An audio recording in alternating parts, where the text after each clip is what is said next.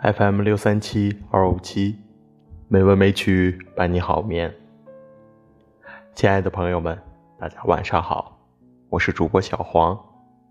今天是二零二一年二月二日，欢迎您如期来到《美文美曲》第两千二百六十九期节目。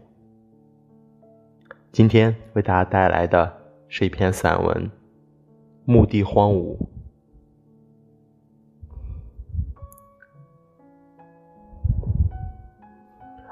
问了好多德国朋友，都不知道黑格尔的墓在哪里。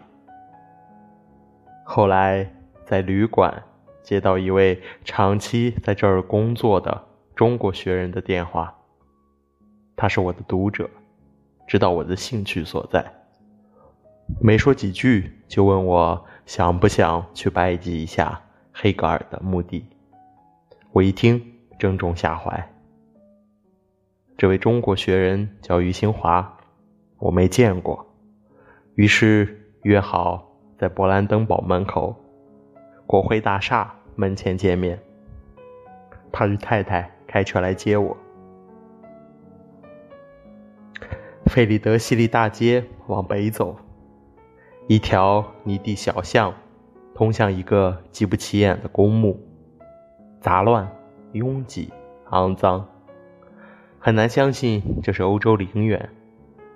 如果不是他们夫妻带路，我即便拿着地址也不敢进来。我跟着他们，在密密层层的木廊间行走，等待出现一个比较空阔的墓地。谁知，正是在最密集的地方停了下来。于新华说：“这就是。”我将信将疑地看了他一眼，然后再看墓碑，将黑格尔的全名按字母排列拼了两遍。没错，再细看，生卒年份也对。那么，十八号墓穴安葬的，果真是黑格尔和他的夫人。斜眼一看，隔壁十九号，则是费希特和夫人。从公墓路边张贴的一张纸上知道，茨威格也在这里。找了三圈没有找到。这些大师在人类文化领域都顶天立地，没想到在这里却摩肩接踵，拥塞于如此狭窄的空间。我不知道处处认真的德国人为什么。这件事做得这么潦草，大概有一个特殊的历史原因。因为我在别的地方也看到过一些不太重要的文化人墓地，德国人做的很讲究，相信这里不久就会有一次重大的修缮。我们三个人在墓地间转悠了这么久，只在长长的杂草间。见到一个活人，是一个埋头读书的男青年。问他茨威格的墓，他立即礼貌地站起来摇头，然后向东边一指。我光知道布莱希特在哪里。布莱希特的墓稍大，却地处边角。忽然想起那个读书的男青年身边的杂草间，还安置着一辆小小的婴儿车。里边有一个婴儿在熟睡。这是这位男青年的孩子吗？他为什么愿意把小生命停息在这么冷僻而阴森的所在？这不便问，只知道今天下午我们在这里见到的活人不止一个，而是两个。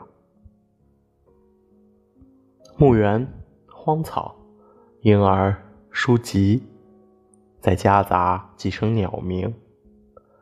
看书看到一半，左右环顾，一个个惊天动地的名字从书本滑向石碑。这儿是许多文化灵魂的共同终点。我重新远远地打量一下那个男青年，心中产生了一点莫名的感念：是他消解了这个墓园的荒凉与寂寞。如果没有墓园里这些长眠者，荒凉寂寞将是外面的世界。其实，世间智者的归宿处，正是后人静坐、静读的好地方。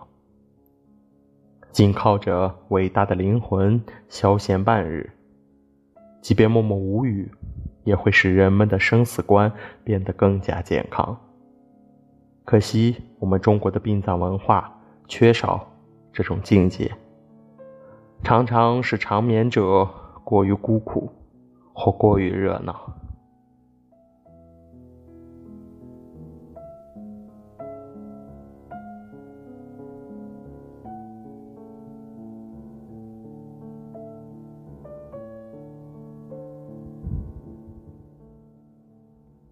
今天的配乐是肖邦的钢琴曲，希望这优美的音乐能够伴你好眠。今天的节目就到这里了，下一星期同一时间，我们继续墓地荒芜的故事。